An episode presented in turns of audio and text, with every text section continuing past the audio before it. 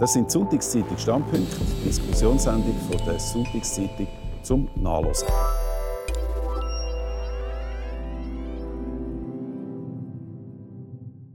Grüezi miteinander und herzlich willkommen. Das sind Stammpunkte von der Sonntagszeitung. Corona ist mehr als eine medizinische Krise. Corona als Thema spaltet unsere Gesellschaft. Die einen fordern dringend schärfere Maßnahmen, die anderen verlangen Lockerungen. Der Run auf die Impfungen ist groß. Gleichzeitig staunt man, wie viele Impfskeptiker, wie viele Impfgegner das es gibt. Man hat das Gefühl, das Vertrauen insgesamt in die Institutionen, in die Wissenschaft, in unsere Behörden sei am Sinken. Das Management vom Bund und von den Kantonen wird kritisiert. Gleichzeitig haben Verschwörungstheorien erstaunlich viel Zulauf. Was ist da los? Was passiert bei uns in unserer Gesellschaft? Und wie kommen wir aus dieser Krise heraus? Das diskutieren wir heute nicht mit Experten, sondern mit drei Meinungsmacherinnen und Meinungsmacher. Ich begrüße ganz herzlich Flavia Wasserfallen. Sie ist Nationalrätin SP Kanton Bern. Michelle Binswanger ist bei uns. Sie ist Journalistin bei der Tamedia, Tagesanzeiger und Sonntagszeitung und Buchautorin. Und der Markus Somm, er ist Historiker und Publizist. Ja, mich haben äh, vor allem die News gestern beeindruckt. Der Boris Johnson, der wieder einen harten Lockdown für ganz Großbritannien verordnet weil offenbar eine neue Mutation vom Virus äh, existiert, wo sich sehr viel schneller verbreitet. Die Zahlen steigen offenbar dramatisch. Und wenn man das so ein bisschen einordnet in dem, was wir bis jetzt erlebt haben, quasi eine neue Pandemie in der Pandemie, wie viel Sorgen macht Ihnen das, Frau Wasserfallen? Also das macht mir Sorgen. Der Virus der ist nicht einfach offenbar da, sondern die Mutation ist tatsächlich jetzt bereits auch in der Schweiz bei über 30 Fällen schon nachgewiesen worden. Also es gibt auch schon Ansteckungen innerhalb der Schweiz mit dieser Variante, die offenbar, offenbar viel ansteckender ist ähm, als die, die wir schon kennen. Und das verkompliziert natürlich die ganze Situation, respektive es tut nochmal die Dringlichkeit erhöhen, dass wir wirklich die Fallzahlen müssen oben runterbringen müssen. Weil wenn jetzt Bewältigung, Pandemiebewältigung der zweiten Welle anschauen, hat die Schweiz das sehr schlecht gemacht. Wir haben einen unrühmlichen Spitzenplatz eingenommen. Jetzt Im November und Dezember haben wir am meisten Todesfälle in ganz Westeuropa. Ich finde, dass das echt für die Schweiz, wo alle Voraussetzungen da wären, von der Wissenschaft her, von den finanziellen Mitteln, auch von der Bevölkerung, die Massnahmen mitträgt, dass wir hier so hoch sind mit den Fallzahlen und so viele Menschenleben haben müssen opfern finde ich eigentlich wirklich inakzeptabel. Markus Somm, wie äh, nehmen Sie das wahr? Macht Ihnen das Sorgen, wenn es quasi wie eine zweite Welle in den Wellen sich abzeichnet? Auch für die Schweiz jetzt 30 Fälle von den neuen Mutationen. Müssen eigentlich sagen, jetzt müssen wir mindestens das mal ganz konsequent eingreifen mit einem vehementen Contact Tracing, mit, mit Quarantäne von diesen Leuten, dass man das mal unter Kontrolle hat. Das sind vielleicht zwei Sachen, die ich hier betonen würde. Erstens, was eine relativ gute Nachricht ist. Bis jetzt hat man das Gefühl, oder besser gesagt, die Wissenschaft zeigt, dass die Mutation nicht gefährlicher ist. Also das Virus ist jetzt nicht gefährlicher geworden als vorher. Die Ansteckung ist viel leichter, aber die Leute, die das überkommen, sind dann nicht schlechter zu Weg oder neigen nicht dazu, noch mehr irgendwie ähm, Sterblichkeit und so weiter zu erhöhen. Also das ist mal wenigstens eine gute Nachricht. Das Zweite ist natürlich die Frage, ja, was sind eigentlich die wirklich besten Maßnahmen? Und ich glaube, das ist eigentlich das, wo man meiner Meinung nach halt viel ehrlicher müsste sein, auch als Politiker, aber auch als mehr als Journalisten. Ich glaube nicht, dass es so absolut klar ist, welches die richtigen und die besten Maßnahmen sind. Ich meine, England ist ein Land, wo eigentlich fast das ganze Jahr praktisch immer wieder Lockdown gemacht hat, wieder Lock also es ist noch schwierig, da genau zu sagen, wo es wieder gelockert und so weiter. Aber im Vergleich zu der Schweiz hat also England vieles härteres Regime gemacht. Und ich meine trotzdem, wenn man die Zahlen anschaut von England seit dem November, und sie haben praktisch schon im November den Lockdown wieder gehabt, wenn man die Zahlen anschaut, dann kommt man doch einfach Zweifel über, dass das wirklich das richtige Mittel ist oder das also effizienteste Mittel ist. Das ist die Frage. Ja, ob das, wirklich, ob das wirklich das wichtigste Mittel ist, um die Fallzahlen abzubringen. Das, was am meisten wirkt. Das ist ja der entscheidende Punkt. Wir, wir, reden jetzt alle von diesen Fallzahlen, aber ich habe das Gefühl, dass Politiker sehr stark ein bisschen den Eindruck erwecken, hey, wir wissen eigentlich wie Wir tun einfach wieder alles zu und dann ist gut. Dabei kann man ganz so gut argumentieren, hey, das gibt uns einfach die dritte Welle. Dann kommt halt nochmal wieder eine Welle und dann machen wir immer das Gleiche. Es ist langsam so ein, ein Ping-Pong-Spiel. Und ich glaube, dass das die Bevölkerung einfach langsam nicht mehr vertreibt. Ich finde wirklich, da gehört auch ein bisschen Verantwortung Gut, die Frage dazu. Ist, was ist die Alternative? Aber können wir ja nachher ja. darüber diskutieren. Es ist tatsächlich so, dass man, dass man sich muss fragen muss. Es gibt auch Länder, die sehr harte Lockdowns hatten und die haben aussteigende Zahlen. In der Westschweiz sagt man ja gut, aber die haben einen Lockdown gehabt, einen schnellen, harten zwei Wochen. Dort sind die Zahlen oben runtergekommen. Was, was haben Sie für ein Gefühl mit dieser Situation jetzt, mit dem, grundsätzlich mit dieser neuen Mutation? Machen Sie sich Sorgen? Also ich bin grundsätzlich sehr ein optimistischer Mensch. Ähm, natürlich ist die Mutation keine gute Nachricht, aber auch da muss man einfach sich wieder vor Augen halten. Man weiß auch sehr vieles nicht. Eben, es könnte auch sein, dass das Virus jetzt mildere Verläufe hat. Oder? Da gibt es noch ganz viel, wo man muss abklären muss. Aber ich glaube, äh, in dieser ganzen Pandemie hat man halt immer wieder die Situation, oder, dass die Situation sich sehr dynamisch entwickelt. Das ist jetzt sicher mit der Mutation der Fall. Da muss man sich sicher, eben, wenn man von Contact Tracing und so weiter redet, da ist ja noch sehr vieles im Argen gelegen, auch schon beim nicht mutierten Virus in der Schweiz. Also das wäre sicher wichtig, dass man versucht, ähm, das so gut es geht unter Kontrolle zu behalten.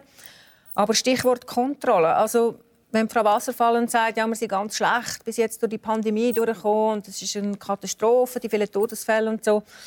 Was mich bei der Bewältigung von der Pandemie oder jetzt beim aktuellen Versuchen umzugehen mit der Pandemie eben ein bisschen stört oder was mir wirklich aufstößt, ist so die Illusion von der Kontrolle. Oder? Also erstens machen alle immer Vergleich mit dem Ausland. Man hat das Gefühl, es ist eine Corona-Olympiade. Aha, wir haben, die haben weniger Todesfälle, wir haben mehr. Man vergleicht sich da immer.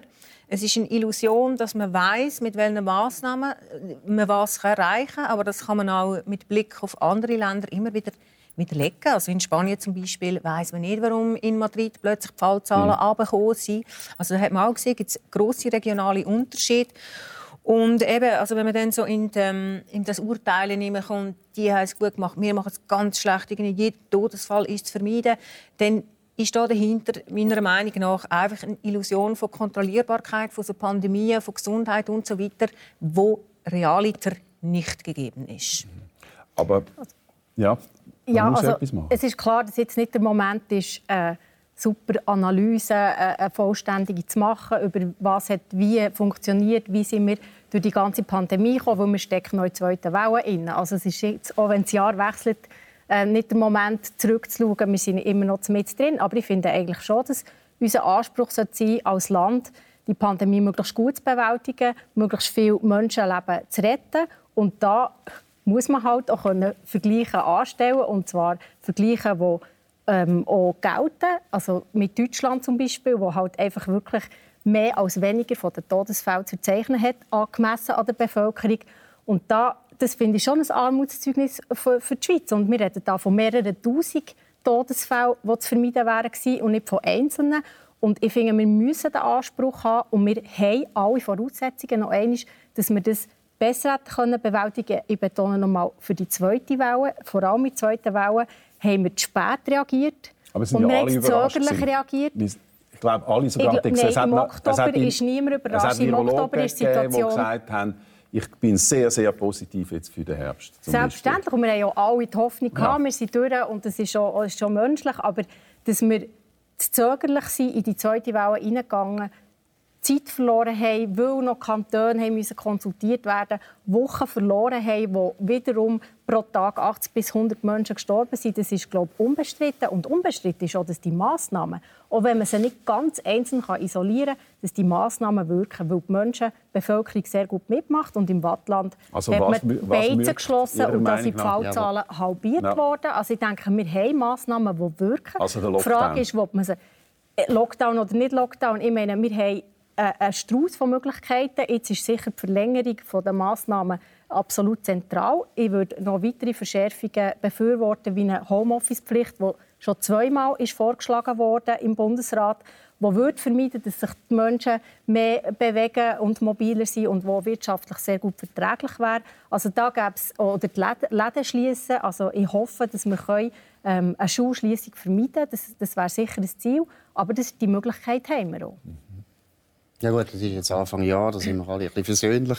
Aber ich finde, jetzt, das Stichwort ist schon ein bisschen die Olympiade. Ich will jetzt da nicht in die ganze Zahlensalate hineingehen, aber ich meine, es ist, wenn Sie sagen, ja, wir haben da viel Sport reagiert im, im Oktober, Frankreich, Spanien hat viel schneller reagiert. Die haben praktisch den Lockdown viel früher noch gemacht, sind auch bestraft worden mit einer unglaublichen zweiten Welle. England habe ich vorher erwähnt. Das ist nicht wahr, was Sie sagen. Das ist nicht wahr, dass es so klar ist. Die Länder, die Lockdown machen, denen geht es gut. Und die, die nicht Lockdown machen, denen geht es nicht gut. Das stimmt die, eben nicht. Das ist das grösste Problem. machen. Das ist das grösste Problem an dieser ganzen Krise. Dass man je länger es geht, immer mehr merkt, Heimatsterne, Schweden macht es anders, New York State macht es anders, Florida macht es wir anders, Massnahmen- Kalifornien macht es anders. Wir wissen es nicht. Aber wir, haben doch es nicht, Massnahmen, die. Fallzahlen oben runterbringen. Das haben wir jetzt das immer wieder nicht so gesehen. klar. Natürlich ist es in klar. England die wir haben Fallzahlen im Frühling die? Situation gehabt, wir haben in den einzelnen Kantonen die. Situation gehabt, wo man was Fallzahlen kommen Wieso sind Wir denn in haben im England- Oktober keine Entscheidung gefällt, obwohl die Zahlen exponentiell Wieso gestiegen sind. sind die Fallzahlen in England nicht runtergekommen? Die sollten gar nie nicht sein. Weil England hat eines der härtesten Regime gemacht. Und der Punkt ist eben, dass wahrscheinlich ganz andere Maßnahmen viel wichtiger sind. Zum Beispiel Welche? der Zustand des Gesundheitswesens ist wahrscheinlich einer der wichtigsten Faktoren. England hat ein katastrophales, ja. Sozialistisches Gesundheitswesen. Deshalb haben sie ein riesiges Problem. Deutschland hat relativ gutes. Gesundheitswesen, Wir haben auch relativ gut. Das ist der große Unterschied. Aber was mich stört auch ein bisschen an dieser Diskussion ist doch, wieso machen wir nicht das, was wir wissen? Es könnte einen Unterschied machen. Und zum Beispiel die Kapazität der Spitäler. Das ist zum Beispiel ganz etwas Wichtiges. Dann hätten wir nicht immer, immer das Damoklesschwert mit diesen Fallzahlen. Die Fallzahlen tun uns ja, Ja, beschäftigen, gesagt. weil wir immer müssen Angst haben die Spitäler können das nicht mehr bewältigen. Wieso haben wir den ganzen Sommer nicht in die Spitäler Kapazität aufgefahren? Das könnte man sehr leicht. Das können wir. Wir haben das Geld. Wieso tut man zum Beispiel beim Personal, das dort muss arbeiten muss, nicht sagen, hey, jetzt gibt es eine Krisenzulage. Jetzt wird Gott verdeckel denen viel besser gezahlt, weil die haben einen riesen Stress. So Sachen könnte man alles machen. Und das hätte einen riesen Was Unterschied warum gemacht, ist das als das? Voodoo-Spiele. Jetzt die Beiz zu, das Skigebiet zu, das und dann immer im Prinzip Gott, Gott anbeten, ja, es wird etwas nützen. Es ist eben nicht so eindeutig. Deshalb haben wir auch die Diskussion. Das ist eine gute Gut, Frage, warum hat man das nicht gemacht? Das frage ich mich nämlich auch, weil beim ersten, wo die erste Welle kam, ist, da bin ich irgendwie total alarmiert gewesen und ich bin schon bereit gewesen, mich als freiwillige Krankenschwester zu melden und so. Und, äh, Es alle meine viele Kinder- Leute gegeben, wo Ja, ich weiss und es aus dann, äh, meinem Bekanntenkreis. Es genau, sind sehr und viele dann- Freiwillige parat gestanden, die nachher nie gebraucht worden sind. Genau, und es ist nichts passiert. Also, ich frage mich dann und dann höre ich, ja, das Personal, das Pflegepersonal ist wahnsinnig am Anschlag und so. Und dann denke ich, oh, jetzt hat man irgendwie fast also mehr als ein halbes Jahr Zeit, sich auf die Situation vorzubereiten, eben die Überlastung der Spitäler, denen etwas zu entgegnen. Wir haben eine Armee, die eigentlich für so Fälle irgendwie separat steht und irgendwie fähig sein, so Krisen zu bewältigen. Aber nein, man war halt äh, so ein bisschen zu hoffnungsvoll. Gewesen. Also ich finde auch, es gibt äh, durchaus Sachen, die man kann kritisieren kann. Ich hätte es wahrscheinlich äh, ein bisschen anders gemacht. Wenn ich, aber insgesamt, das stört mich, eben, wenn man sagt, ja, die Schweiz ist ganz schlecht durch die Pandemie gekommen. Dann muss man zuerst einmal fragen, was heisst denn eigentlich gut durch die Pandemie kommen? Was, was, was meint man mit dem? Möglichst tiefe Fallzahlen, möglichst tiefe irgendwie Todeszahlen, Genau. möglichst irgendwie wenig Depressionen, möglichst äh, die, die Wirtschaft nicht schädigen und so weiter. Da gibt es ganz viele Faktoren. Und wir sehen, wir haben sehr hohe Altersstruktur. zueinander. Also wir haben eine sehr alte Bevölkerung, womit es natürlich auch klar ist, dass es, äh, wenn der Virus im Umlauf ist, viele von denen wird treffen. Oder? Und die Frage ist eben wirklich, eben jetzt tun wir äh, da wieder sagen, ja, beizen zu, beizen auf, beizen nein, doch zu. Anstatt dass man, man kann sich wirklich die Frage stellen, wieso hat man sich nicht schon ab dem Frühling irgendwie auf die zweite Welle, die ja damals schon ausgerufen worden ist, äh, seriös vorbereitet?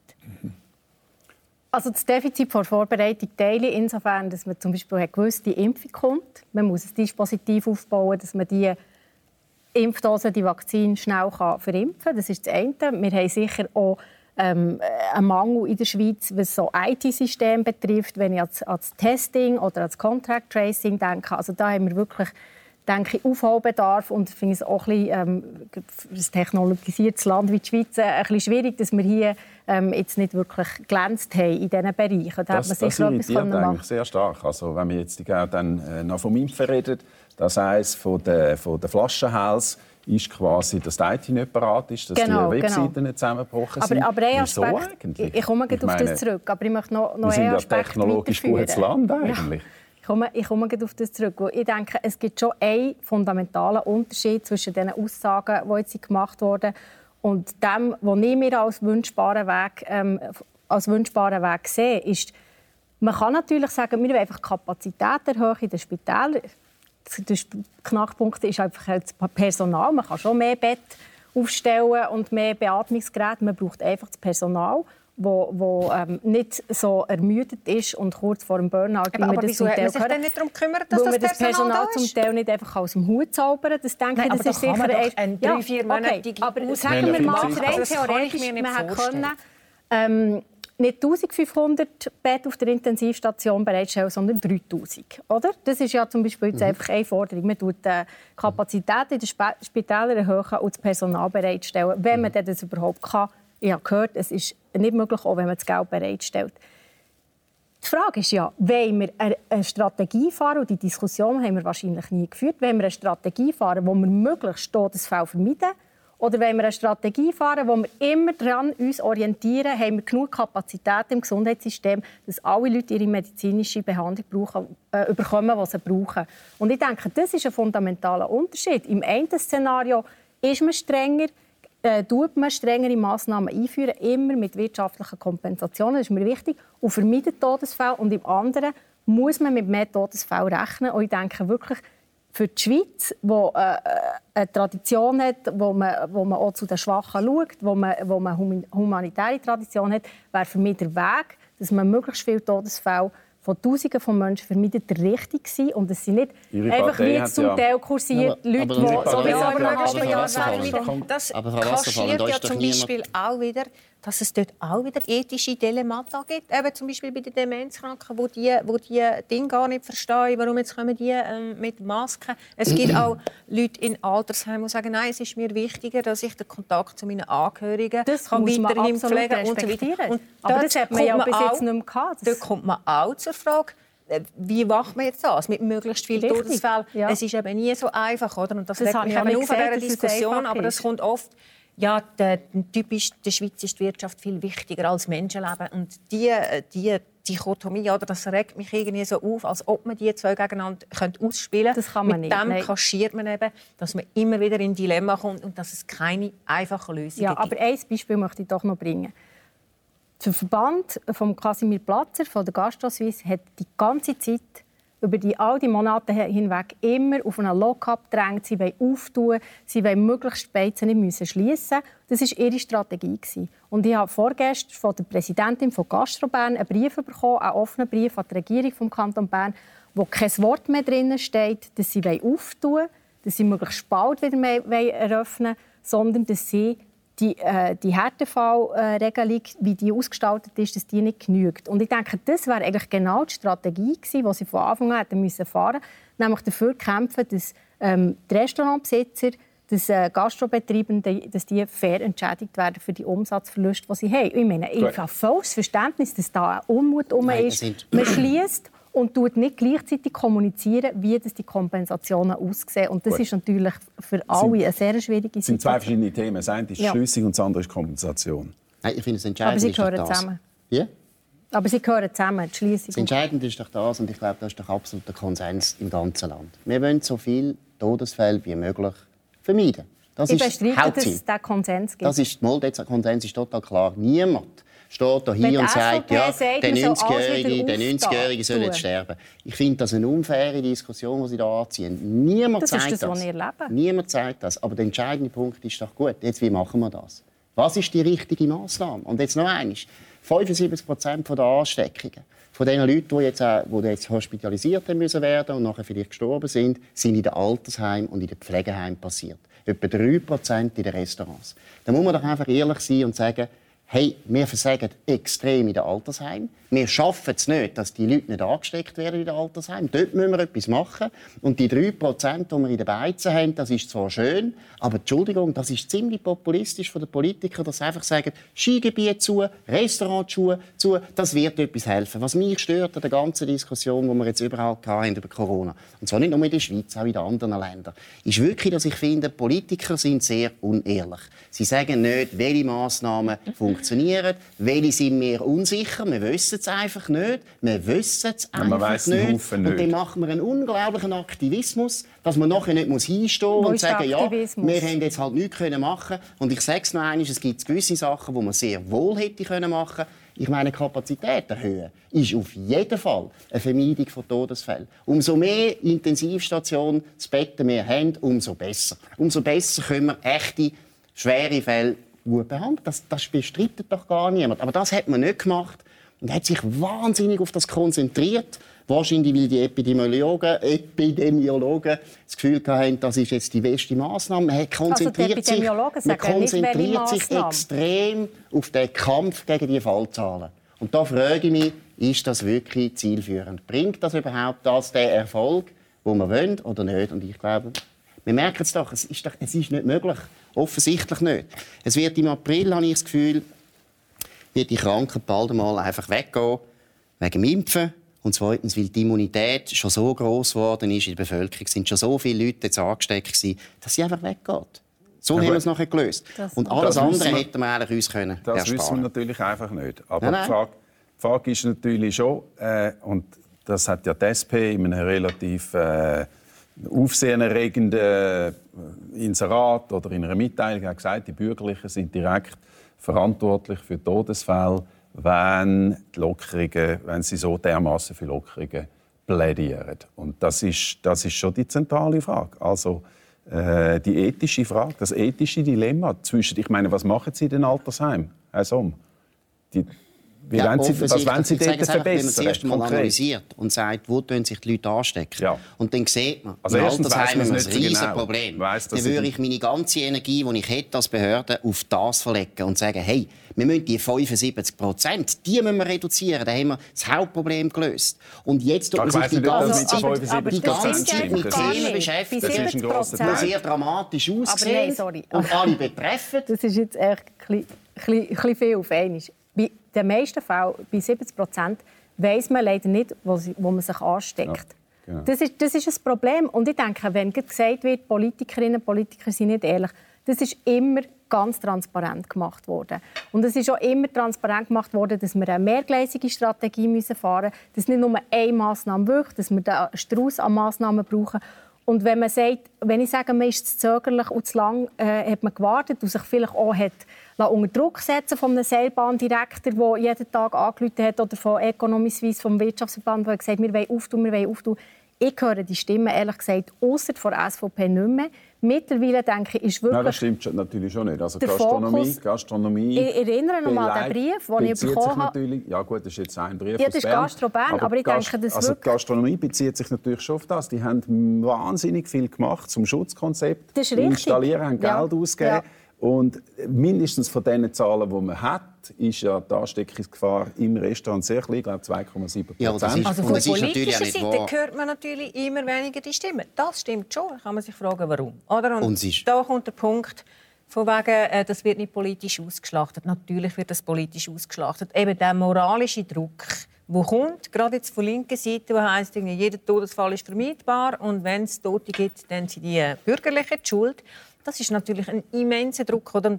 Und das moralische, die moralisch aufgeladene Situation, die wir haben, oder? da wissen natürlich Politiker auch, dass sich das, ähm, dass sich das kann, am Wahlverhalten man dann da Quittung bekommt. Und darum hört man von dieser Seite jetzt immer wie weniger ähm, die Meinung, dass man, dass man halt pragmatisch durch den Weg geht und äh, die Restaurants vielleicht nicht schließen soll. Wenn man aber mit den Betroffenen redet, also mit den Gastrobetrieben und mit den Leuten in den Läden und so mit dem normalen Mann auf der Straße ist es also längstens nicht so, dass es einen Konsens gibt, dass das jetzt richtig ist, die Maßnahmen und die weitere Verschärfung der Maßnahmen. Das kann man so nicht ja, sagen. Oder einfach hier zeigt sich wieder die Diskussion. Wir diskutieren über die einzelnen Maßnahmen, wie lange das die Restaurants zubehalten oder wieder können auftun, wenn sie gute Schutzkonzepte haben und so.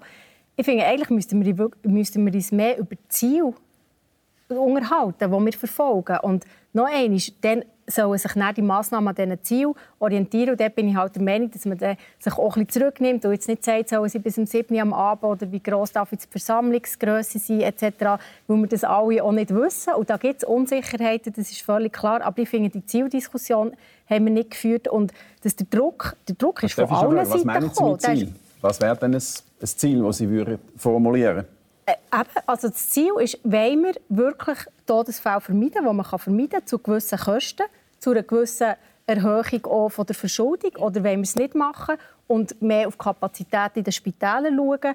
Weil ich sage, oder es ist eine Studie im Oktober vom Internationalen Währungsfonds, die aufgezeigt hat, wie viel die Länder haben ausgegeben für die Kompensationen, für die Bewältigung der Pandemie gemessen am, am BIP. Oder? Die Schweiz hat etwas über 700 Milliarden und wir haben 4,8 Prozent ausgegeben. Deutschland hat 8 Prozent ausgegeben. Neuseeland hat 20 Prozent ausgegeben. Also wir, haben dort, wir sind eigentlich als Land mit einer sehr tiefen Staatsverschuldung sind wir auch noch knausrig mit den Massnahmen. Und nochmal, der grosse Unmut, den ich zum Teil auch erlebt habe von befreundeten Gastronomen, ist, dass man einfach wirklich die Opferrolle auch gespürt hat, weil man nicht anständig ist entschädigt wurde. Mhm. Es kann nicht sein, dass jetzt der Kanton Watt einfach sagt, ab morgen seid ihr alle zu und sie wissen nicht, wie sie entschädigt werden. Das ist natürlich also, darf, darf ich es nochmal zusammenfassen? Weil das ist mir schon eine interessante Diskussion. Also Sie sagen quasi, wir machen eben gleich eine Rechnung.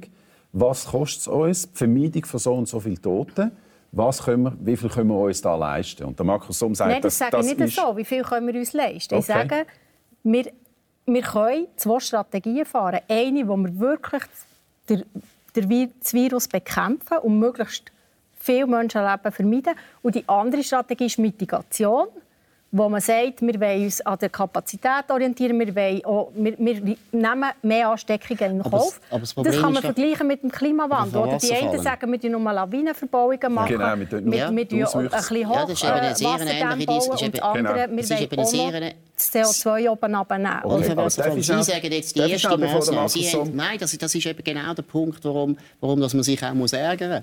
Sie sagen, als wäre das klar. Sie sagen, als wäre es im Prinzip klar, die beste Maßnahme zum Todesfeld zu vermeiden, ist eigentlich der ewige Lockdown. Und das ist nur eine Frage zum Zahlen. Mal, Nein, im Prinzip schon. Sie sagen im Prinzip, Sie sagen, Sie sagen, das ist schnell, ich kann Sie. Ja. Ausreden lassen. Sie sagen im Prinzip, wir haben die Lockerungen gemacht, aus wirtschaftlichen Gründen, weil wir gefunden haben, das ist zu teuer. Ja. Wir haben knausrig sind wir ja. knausrig sind wir Mhm. Ein schwerer Vorwurf, oder? Ein schwerer Vorwurf, und nämlich heisst, wir sind knausrig und die Alten sollen sterben, weil wir knausrig sind. Typisch Wenn es doch so einfach oder? wäre. Quasi. Ich bin absolut dafür dass wir viel mehr Geld ausgeben. Das ist gar kein Problem. Sie haben es vorhin gesagt, die Zahlen, das ist lächerlich. Was wir ausgegeben haben, ist lächerlich. Wir können uns viel mehr leisten. Zweitens der Wirtschaftseinbruch. Moment, Moment, Moment, Moment, Da habe ich auch müssen, nein, nein, warte, nein, nein, da, auch, da habe ich auch müssen lernen. Ich habe zuerst gemeint, der Wirtschaftseinbruch wird viel schlimmer. Genau, das ist Jetzt ist es 2 Prozent, das genau. ist nichts. Also muss ich sagen, das ist alles nicht mehr mein Problem. Das ist nicht mehr mein Problem. Darf ich gleich schnell? Nein, Nein, der doch, Punkt ist, bitte, wir können doppelt so viel Geld ausgeben ja. und wir bringen die Fallzahlen nicht runter. Weil sie, sie tun so, als wäre es völlig klar. Man muss einfach mehr zumachen, ob jetzt das der totale Lockdown ist oder nicht. Sie glauben, dass die Strategie stimmt und ich stelle die absolut in Frage. Ich glaube nicht, dass es so ist. Das ist der Punkt. Ich würde gerne mehr Geld ausgeben, aber dann würde ich lieber die alten acht Militärspitäler wieder auftun, die wir haben. Das würde uns viel mehr bringen. Gut. Aber das ist, ich habe ein, Problem mit dem, dass das so eine Schwarz-Weiß-Diskussion ist. Einfach entweder Lockdown, voller Lockdown oder, oder volle Lockerung, wie es jetzt zum Teil äh, sogar die SVP verlangt. Äh, das kann es ja nicht sein. Man muss doch, man muss doch äh, eine Mischung machen von den verschiedenen Massnahmen, die man hat. Und vielleicht braucht es ein Stückchen weit Lockdown, aber sicher auch die anderen, auch die anderen Massnahmen. Und eine von den Massnahmen, die wir jetzt nicht diskutiert haben, dass wir vielleicht ein bisschen weiterkommen in die Diskussion, ist jetzt die Impfung. Die Impfung ist, da ist ein riesen Ansturm jetzt auf die Impfung. Jetzt kommt ein Haufen Kritik, dass man auch da wieder nicht gut vorbereitet ist, dass ähm, das Leitungssystem nicht bereit sind, dass äh, Kantone nicht rechtzeitig aufgestellt sind für einen Haufen Impfung, dass man nicht genug Impfstoff hat. Da fragt man sich jetzt schon wieder. Also, es ist natürlich einfach, immer die Regierungen äh, zu kritisieren, muss man einmal sagen. Und alle kritisieren und hauen jetzt auf den Bundesrat ein. Aber es irritiert einem ja schon ein bisschen. Wenn man jetzt hört, dass Israel bereits eine Million Leute geimpft hat und wir sind irgendwie in den ersten zwei, zwei oder drei Tagen von der Impferei. Was, was, was läuft denn falsch? Also zu der Strategie noch schnell, wo eben also tatsächlich nicht, ja, tatsächlich nicht schwarz-weiß ist und wo ich auch muss sagen, dass eben, es ist es sich vortasten, oder? Es ist Trial and Error. Niemand weiß irgendwie, wie die Pandemie geht. Und ähm, vor diesem Hintergrund muss ich sagen, finde ich, hat der Bundesrat wirklich das fair versucht. Oder? Hat beides, hat Lockdown, hat Lockerung und halt mit dem Risiko, dass es nicht immer die richtige Entscheidung ist. Jetzt bei der Impfung aber, da habe ich mich jetzt also auch gefragt. Also wo hat es denn jetzt da geknarzt? Und ist jetzt nicht wirklich auch eine knausere Veranstaltung gewesen? Kann man sich wirklich fragen. Also die Schweiz hat gesagt, ja, wir setzen mal auf jeden Impfstoff ein bisschen, aber nicht zu viel kaufen, sonst hat man ja dann Führung und so. Und da habe ich mich schon auch gefragt, hätte man da nicht ein bisschen grosszügiger können sagen Aber das so, ist ja im Nachhinein, das ist ja im Nachhinein immer einfach zu sagen. Im Moment hat es geheißen, wieso kaufen die jetzt da dreimal mehr Impfstoff, als es braucht? Das kostet, wir haben sonst schon Haufen Geld geben wir aus für die Pandemie. Ja, und jetzt glaube, im Nachhinein heißt es, ah, wenig Impfstoff gekauft. Es ist das Gegenteil. Man hat viel zu viel Geld wieder ausgegeben. Man hat unbedingt ums Verrecken eine eigene Softwarelösung machen. Ich bin ziemlich sicher, der Bund hat seine unfähigen Informatiker mit dem beauftragt. Die schlechtesten Informatiker Moment, Moment, von der Schweiz gehen zum Bund nicht immer so polemisch, also, Herr Ja, aber natürlich bin ich also polemisch. Jetzt wollen wir doch auch mal noch ein bisschen, jetzt wollen wir es ja auch noch ein bisschen, lustig haben. Nein, jetzt will ich jetzt noch mal sagen. Ich meine, jetzt, Entschuldigung, der Bund hat eine Tradition von Informatikprojekten, die alle nicht funktionieren und viel kosten. Ja. Deshalb darf ich ein bisschen zuspitzen. Okay. Und aber dann würde mich aber noch wundern, warum. nie vorkommt. Dann, ja, dann zahlen es die selber. Das ist mir gleich. Wenn die UBS das macht, ist mir doch das gleich. Aber das oder? ist überall Ich bin nicht Aktionär von der UBS, ist mir gleich. Bei dem Bund bin ich Aktionär. Und da muss ich auch sagen, ist ein bisschen peinlich. Andererseits, und jetzt würde ich mal etwas Positives sagen, weil wir haben ja Anfang Jahr. Ich finde eben persönlich, ehrlich gesagt, unsere Behörden haben das nicht so schlecht gemacht. Ich finde, der Bundesrat hat es nicht so schlecht gemacht bis jetzt. Die Kantone haben es nicht so schlecht gemacht. Das ein bisschen umeiern, das durchwursteln, das ist sehr schweizerisch und es ist nicht so schlimm. Es ist auch nicht so schlimm rausgekommen. Eben, wenn ich die Wirtschaftszahlen anschaue, muss ich sagen, also es ist nicht so schlimm rausgekommen. Todesfallzahlen sagen sie, das sei wahnsinnig schlimm. Ich habe andere Zahlen im Kopf. Spanien ist schlimmer, Portugal ist schlimmer, England ist schlimmer, Amerika ist schlimmer. So wahnsinnig versagt haben wir nicht. Nein, ich finde, wir haben das relativ gut gemacht. Mit dem Impfen finde ich, ja, Israel hat das sehr gut gemacht, aber Israel ist ein Land, das seit 50 Jahren im Krieg ist. Die können ihre Gesellschaft relativ schnell organisieren. Das können wir nicht mehr so gut. Aber dann geht es jetzt halt drei Wochen, bis jetzt die Impfungen kommen. Aber sie kommen. Und ich würde jetzt hier einmal kritisieren, wie wir Journalisten funktionieren. Wir sind schon wahnsinnig dieser Verelendungstheorie äh, loyal, oder? Also es ist immer schlimm. Also Alles also ist schlimm. Alles ist schlimm, oder? Also ich habe es vorher gesagt, ich bin Journalist. Einfach, ja. Das ist eine Katastrophe. Die Behörden versagen den ganzen Tag. Ja. Und das finde ich ist eigentlich nicht wahr. Impfchaos also, heisst es jetzt zum Beispiel in man kann, man kann glaube ich sagen, dass eigentlich der Umstand, dass man jetzt ein bisschen überrumpelt ist, sage ich mal, und das nicht gerade sofort kann an, die Leute bringen kann, die die Impfung äh, unbedingt brauchen, ist schon, dass wir ein bisschen überrascht wurden, dass die Impfung schon zugelassen ist und schon geliefert ist. Und das ist eigentlich eine gute Nachricht. Und ich denke auch, dass der Bund auf, auf eine diversifizierte Strategie ist gefahren es ist jetzt ein bisschen Pech, dass dort, wo wir am meisten eingekauft haben, bei Moderna, dass das noch nicht zugelassen ist oder dass die Bewilligung noch, noch ausstehend ist. Aber ich denke, dort kann, kann man jetzt den Behörden auch nicht einen grossen äh, Vorwurf machen, aber gleich jetzt die Implementierung ist wieder so kantönlich mässig oder Es muss jetzt wieder jeder Kanton so organisieren auf einer eigenen Software oder nicht und die muss dann noch äh, kompatibel sein, wenn dann später eine nationale kommt. Das ist so ein bisschen das, was ich kritisiere, aber natürlich ähm, haben wir jetzt eigentlich schon mit der, dank dieser Impfung ein Element mehr, das uns lässt, das Szenario, das ich mir sehr wünsche, das der Herr Somm äh, skizziert hat, dass wir im April, ich denke jetzt eher im Sommer, ähm, das Licht am Tunnel okay. sehen und auch wieder uns ein bisschen also, näher können kommen, dass das eintrifft. Also dann sind wir uns da fast ein bisschen einig. Äh, es menschelt ein bisschen in der, in der Umsetzung von gewissen Sachen. Wir würden es vielleicht auch nicht besser machen, wenn wir in der verantwortlichen Stelle wären. Was mich jetzt interessiert an dem Thema ist, wieso gibt es so eine große Impfskepsis? Warum gibt es so? Woher kommt das? Mhm. Dass wir jetzt gut, wir haben, der Impfstoff ist neu, das ist klar, das ist sicher ein Teil von der Erklärung. Aber ich habe mich jetzt auch gefragt mit den Pflegenden in diesen Pflegeberufen, dass man da so einen grossen Anteil hat, wo sich auch schon bei der Grippe ja nicht impfen lassen habe ich angelesen und habe mir auch überlegt, woher kommt die große Impfskepsis. Und da muss man halt wieder, also da, da stelle ich mich auch, und das ist wirklich etwas, was mir das Corona-Jahr gelehrt hat, selber als Medienmitarbeitende ich stelle immer, also man muss Fragezeichen, Stimmt das wirklich? Haben wir wirklich so viele Impfskeptiker? Ist das nicht irgendwie eine 20 Minuten Geschichte gehen, irgendeine Frage zwei machen riesen Schlagzeilen? Also das wird sich zuerst noch herausstellen. Ja, es gibt Impfskeptiker, das stimmt. Aber wir stehen auch noch ganz am Anfang. Man weiß irgendwie noch nicht. Die Leute haben sich wahrscheinlich gar noch nicht so konkret überlegt. Und mehr Medien gehen immer auf einen Ausnahmefall.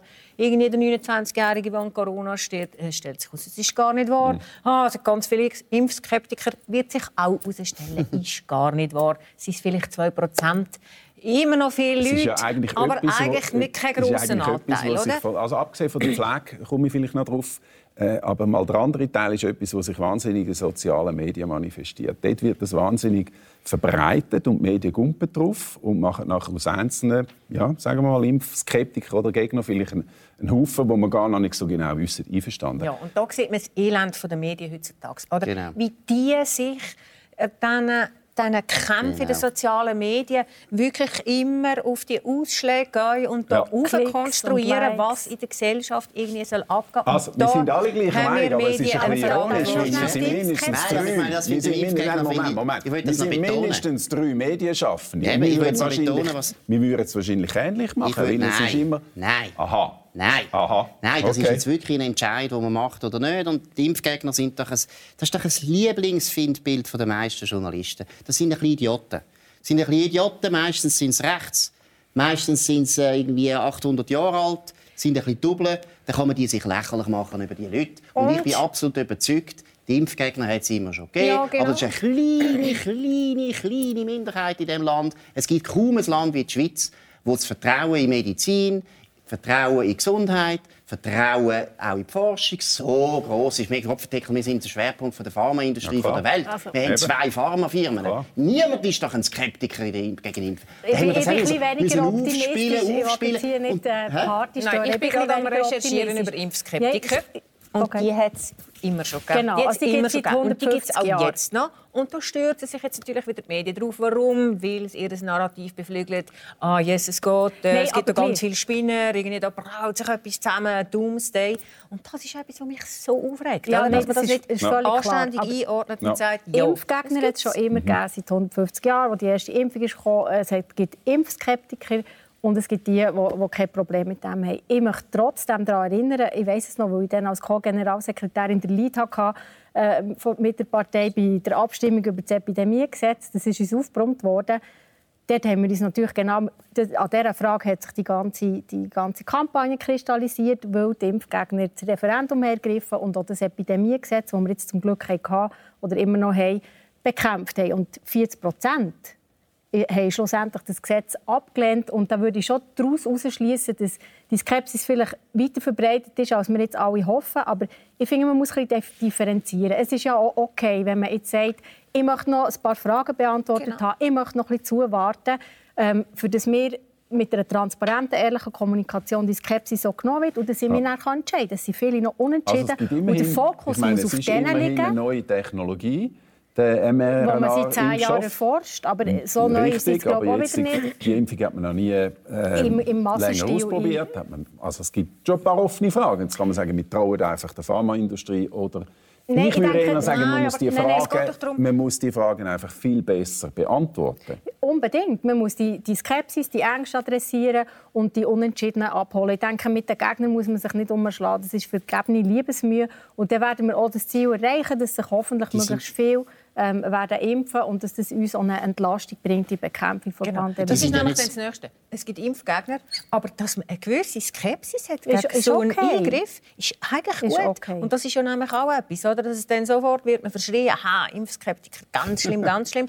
Und das Bewusstsein, dass es eigentlich ein gesunder Instinkt ist, zu sagen, hm, gibt es da nicht noch ein paar Fragen, die genau, wir zuerst das finde ich, jetzt überhaupt nicht, das finde ich jetzt überhaupt nicht gesund. Also muss ich jetzt ehrlich sagen, wir haben jetzt irgendwie 150 Jahre, denke ich, lang, tun wir schon seit 150 Jahren impfen, ich weiß es gar nicht. Ja, wir haben so eine gute äh, Erfahrung gemacht mit Impfen. Gehört, oder? Ja, wir haben Pocken ausgerottet, wir ja. haben Masern extrem erfolgreich bekommen. Hey, wir haben so gute ich Erfahrungen gemacht mit Impfen, da muss ich jetzt ehrlich sagen, Nein, ich finde das nicht ganz normal, es dass man da überhaupt skeptisch ist. Also ich finde das, ich find das ein bisschen Voodoo. Also ich finde die Leute, die das Problem haben, finde ich ein bisschen Voodoo. Aber das ist Aber eine kleine, fröhliche Minderheit. Das ist okay. Und wir müssen uns auch nicht um die kümmern, weil letztlich ist ja nur entscheidend, wir müssen etwa 70 Prozent haben, die sich impfen lassen. Das haben wir sowieso, ist gar kein Problem. Zweitens sind sowieso schon ganz viele immun, weil sie nämlich angesteckt sind. Null Problem. Aber Aber das wir mit den Journalisten, Menschen müssen wir mit Frau Wasserfallen, ja. dann noch mal etwas, weil da haben Sie ja immer gern, wenn wir die Journalisten kritisieren. Wir Journalisten sind verliebt in Lockdown. Das ist unglaublich. Ich weiß nicht warum. Was mit den Journalisten los ist, die wollen überall zumachen, zumachen, zumachen. Das sind Angsthasen. Ich glaube, unser Beruf ist heute langsam eine Ansammlung von Angsthasen. Ich sehe nie mehr Leute, die Angst haben vor dem Leben, Angst haben vor dem Klimawandel, Angst haben vor Europa, Angst, überall Angst. Okay, Und da merkt man jetzt bei Corona, das wird langsam paranoid, wie die Journalisten über das schreiben, ehrlich gesagt. Aber es wird ja jetzt hier so zugespitzt, Lockdown oder nicht. Ich stelle einfach die These in den Raum, dass wenn wir die Massnahmen, die wir jetzt haben, drei oder vier Wochen vorher eingeführt hätten, dass wir nicht so auf einem hohen Niveau wären mit den Fallzahlen. Das ist jetzt meine These. Das ist eine These, nicht- ja, ist Aber These. ich sage nicht, es muss ein harter Lockdown sein oder nicht. Es ist eine Frage vom Timing und vom Einsatz der Massnahmen. Und da denke ich, haben wir nicht alles richtig gemacht in der zweiten Welle. Wenn Sie so absolut sicher sind mit dieser Impfung, äh, Herr Somm, dann nimmt mich eigentlich noch Wunder, es ist ja jetzt die nächste Debatte ist, es gibt einen Impfausweis, wo man kann nachweisen kann, dass man geimpft ist, ähm, auch digital jetzt. Ist das ein Instrument, wo man kann sagen gut, dann machen wir auch den Zugang für einen Fußballmatch oder für eine Flugreise oder für einen Restaurantbesuch abhängig von der Impfung oder nicht? Das würde ich nie machen, ehrlich gesagt. Weil das führt zu so einem Überwachungsregime. Wollen wir das? Wollen wir das? Auf den ersten Blick hat man das Gefühl, ja, das ist dann ganz gut und ist auch verständlich und so weiter. Aber wollen wir das, dass nachher Kopfverdeckel bei jedem Flughafen alle Leute müssen überprüft werden und so wie wollen wir das? Wollen wir so einen Kontrollstaat? Und das ist eben, Also da wenn Sie ein nach Afrika reisen so oder ein habe mit anderes Land, müssen Sie auch wollen wir zeigen. Wenn man jetzt in ein, ein afrikanisches Land reist zum Beispiel oder in ein asiatisches oder je nachdem, wo die Impf Südamerika, je nachdem muss man eine gewisse Anzahl von Impfungen vorweisen, sonst kann man in das Land nicht einreisen. Ja, aber, Aber Einreise du- ist ja vielleicht noch eine andere Geschichte. Also, ich Ja, also jetzt ins Fußball haben wir jetzt IB- geredet. Über das oder nicht. Fußball und ich Theater, oder? Ich muss ins Theater, muss ich die Info-. Ja, Also, nein, das ist das irgendwie müssen wir krass. unbedingt vermeiden. Das ist jetzt, äh, wie wir haben können lesen offenbar juristisch möglich, dass auch Private können, ähm, die könnten solche Beschränkungen äh, einführen Aber ich finde, das müssen wir absolut verhindern. Mhm. Wir können uns doch nicht äh, in so eine gespaltene, wenn man von gespaltener Gesellschaft redet, reingehen, die und die anderen, und die können an dem teilnehmen, und am anderen nicht. Und ich denke, das ist jetzt auch ein eine künstliche, aufgekochte Situation, äh, Nein, Diskussion. Ich, ich, bin überzeugt, dass wir nicht so Aber was ich schon das Philosophische finde, oder? Ich meine, das haben wir jetzt erlebt und deshalb bin ich eben auch ein bisschen gegen die nicht totalen Lockdown oder nicht, es geht gar nicht um das, aber ich finde, wir Menschen haben jetzt schon auch ein bisschen erlebt, dass nicht die besten Seiten von uns zum Ausdruck kommen während dieser Corona-Zeit, oder? Eben der eine, der irgendwie im Tram dummerweise absitzt und die Maske noch nicht hat, wird verpfiffen und fotografiert und musst einfach sagen, hey, wollen wir das? Wollen wir so eine Gesellschaft sein? Ja, vielleicht machen das Chinesen gut, ist mir gleich. Ich will nicht in China leben. Wirklich nicht. Es gibt einen Grund, warum der Westen angenehm ist zum Leben und auch die meisten Menschen eigentlich in den Westen ziehen und nicht auf China und nicht auf Nordkorea oder auf Kuba, sondern sie wollen in den Westen. Weil wir einfach frei sind. Und irgendwo Aber wenn wir schon- wenn wir mit schon dem Vorwand, Vorwand von Krisen, von. Krankenbekämpfung, da alles gut zumachen, hm. Okay.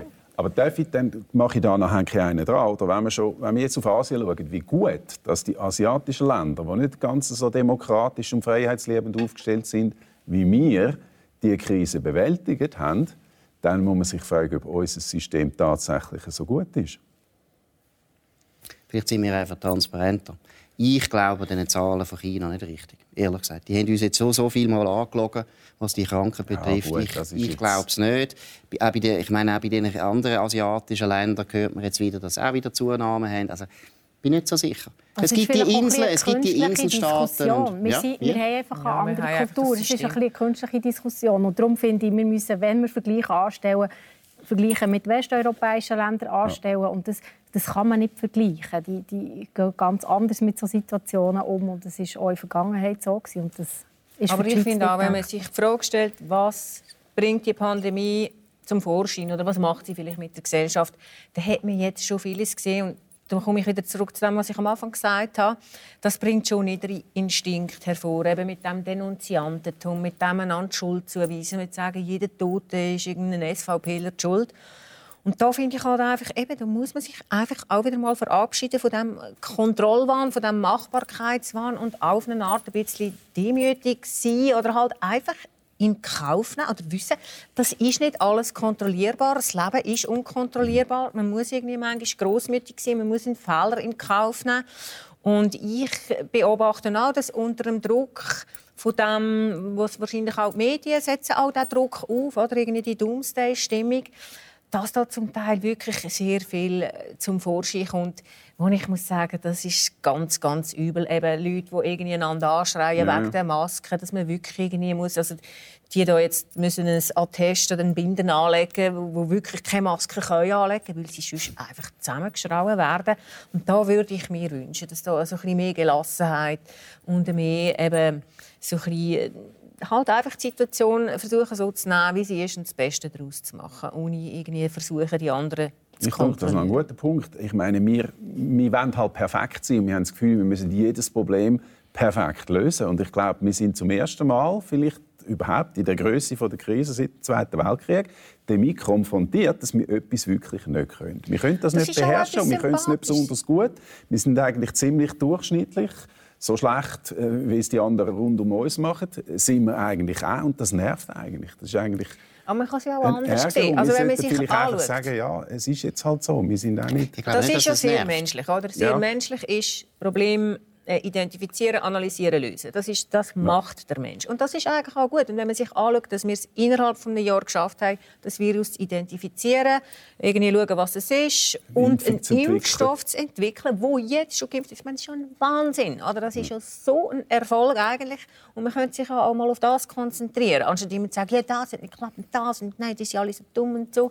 Und natürlich braucht es, eben, Analyse bedeutet auch, man muss auch wissen, was ist falsch gelaufen, aber einfach ein bisschen mit Emotionen abkochen und einfach auch mal das Positive sehen. Das ist ja ein Wahnsinn, oder? dass wir als Menschheit zu dem fähig sind. Da meine ich jetzt nicht die Schweizer oder die Israelis oder die Chinesen, sondern alle. Oder? Und das hat auch mit der Wissenschaft zu tun, dass es eben diesen Wissenstransfer gibt und so weiter. Das hat wirklich auch Sachen, wo man sich eigentlich könnte freuen könnte. Ja, wir haben nur noch dreieinhalb Minuten, aber etwas nimmt mich noch Wunder, wenn man von der Impfskepsis jetzt zu den grundsätzlichen Verschwörungstheorien gehen. Und ich würde es mal so formulieren. Äh, Sie haben jetzt da eigentlich einen großen Konsens, dass das eine kleine Gruppe ist von den Skeptikern oder von den Impfgegnern. Und die hat es auch schon immer gegeben. Dass es aber natürlich ein paar offene Fragen gibt bei der Impferei. Bei der grundsätzlichen Frage, was ist Corona, gibt es das ja. Also es gibt absurde Verschwörungstheorien. Und es gibt eine gewisse Skepsis gegenüber zum Beispiel also der Lockdown, wie, wie wissenschaftlich wirkt der tatsächlich, oder der PCR-Test, wie aussagekräftig ist der wirklich, wie falsche Resultate produziert Es gibt da schon ein paar Fragen, die ich finde, sollte man ziemlich ernsthaft anschauen. Aber es gibt sehr viele absurde Verschwörungstheorien. Hat das mit Ihrer Meinung nach mit den, mit den sozialen Medien zu tun? Ist das etwas Neues oder ist das Warum also finde, erleben wir das, das so hat jetzt sehr viel damit zu tun, dass die Medien doch sehr homogen über das Ganze berichtet haben. Und also Stoßrichtung, Stoßrichtung ist immer im Prinzip so ein bisschen auf Radikalisieren, Massnahmen radikalisieren, noch härtere Massnahmen, noch mehr, noch mehr, noch mehr zumachen, zumachen, zumachen. Und die Behörden haben das teilweise auch ein bisschen unterstützt. Und das führt natürlich dazu, dass die Leute das Gefühl haben, ja, wenn alle gleicher Meinung sind, stimmt etwas nicht. Die haben sich doch abgesprochen. Das ist halt ein bisschen so. Wenn man halt den Pluralismus nicht mehr zulässt, in den Medien oder auch in der Politik, dann hat man Verschwörungstheorien. Das ist, schauen Sie mal den Nahen Osten an. Die Araber sind extreme Verschwörungstheoretiker. Warum? Weil ziemlich lange keine demokratische Kultur haben und weil sie nicht können über gewisse Sachen diskutieren können, weil sie eigentlich seit langer Zeit, seit der Kolonialzeit praktisch nur Diktaturen sind die haben. Verschwörungstheoretiker? Schon ja, ich glaube, Diktaturen, okay. Diktaturen, wir sind ja keine Diktatur, aber ich sage jetzt einfach, sobald eine Meinung wahnsinnig geschlossen vertreten wird von allen dominanten Kräften in einer Gesellschaft, also ist dann gibt es die Leute, die in der Minderheit gesunde, sind, nicht ganz eine ungesunde Gegenbewegung. Ja? Dann ist das eigentlich durchaus... Es ist ungesund, weil es ist, oder blöd, es ist blöd, weil teilweise diese Vorstellungen einfach unglaublich dumm sind. Also oder da, würde ich das widersprechen. Ist, da würde ich widersprechen, weil dass es Verschwörungstheorien gibt. Das gibt es das gibt's nicht erst seit Corona. Ja, aber sie haben noch nie so zugenommen. Genau. Und wir sind vor Corona wir sind in einer gewaltigen Umwälzung. Oder? Das ist etwas, wir sind dort mit drin, wir sehen das jetzt gar noch nicht, was da alles passiert. Das ist eine riesige Disruption, die ganze Digitalisierung, die natürlich aufs Mediengeschäft, wo irgendwie eben in den sozialen Medien Und das hat man ja alles auch, also das kennt man ja, oder die Blasen, die sich bilden, jeder, der sich nur noch selber will, irgendwie ja. bestätigen und so. Passiert in den Medien auch, natürlich, aber die Medien sind nicht die Schuld, sondern das Nein, sind Kräfte, die wirken also, weltweit, also, wo sich auch in den Medien zeigen. Die Universitäten also, sind nicht schuld, das ist unsere Kultur. Noch ein paar Sekunden haben. Wie? Zwei Stichwörter dazu, oder, wo Sie sagen, Technologiefindlichkeit stelle ich fest und natürlich Globalisierungs Findlichkeit oder einfach auch eine Frustration mit der Art, wie die, wie die Globalisierung Verlierer produziert? Ja, ich habe den Eindruck, oder? es ist eine außerordentliche Situation, in der wir uns drin befinden. Die Leute sind müde, die Leute sind unsicher, sie haben vielleicht mit finanziellen Ängsten zu kämpfen, mit gesundheitlichen Ängsten zu kämpfen. Und ich habe trotzdem das Gefühl, es wird total überbewertet, die, die Corona-Lügner-Geschichte. Ich, ich habe immer noch den Eindruck, dass wirklich eine Mehrheit der Bevölkerung die Dringlichkeit der Pandemie erkennt, die Massnahmen unterstützt, die Massnahmen auch mitträgt. Ich bin heute im Zug äh, für in die Sendung hier bei, mit einer Frau im Abteil gehockt, die plötzlich gefunden ich habe langsam das Gefühl, das Virus hat jemand äh, organisiert und, und verbreitet. Und dann habe ich mit ihr reden und okay. ich, ich sie können wieder abholen. Also ich denke, ähm, da, muss man, da muss man sich irgendwo stellen bei denen, die vielleicht skeptisch sind und Fragen haben, aber mit den absoluten Lügnern, die sehr laut sind und die den Medien viel Beachtung schenken, ähm, denke ich, das muss man auch nicht überbewerten. Gut, ich bin auch froh, dass Sie den Unterschied machen zwischen Lügner und Skeptiker, weil ich glaube, das sind zwei ganz unterschiedliche Sachen. Wir da sind vielleicht auch skeptisch in der Diskussion, aber wir sind sicher kein Lügner. Danke vielmals, Flavia Wasserfall, für die Diskussion. Um unser Jas geben. Wir sind schon über die Zeit. Herzlichen Dank, Markus Somm und Ihnen, Michelle Winsanger, für die Diskussion. Merci. Das war jetzt Standpunkt von der Sonntagszeitung. Unsere Kollegen sind in einer Woche dran. Danke fürs Zuschauen und eine gute Zeit. Adieu miteinander. Música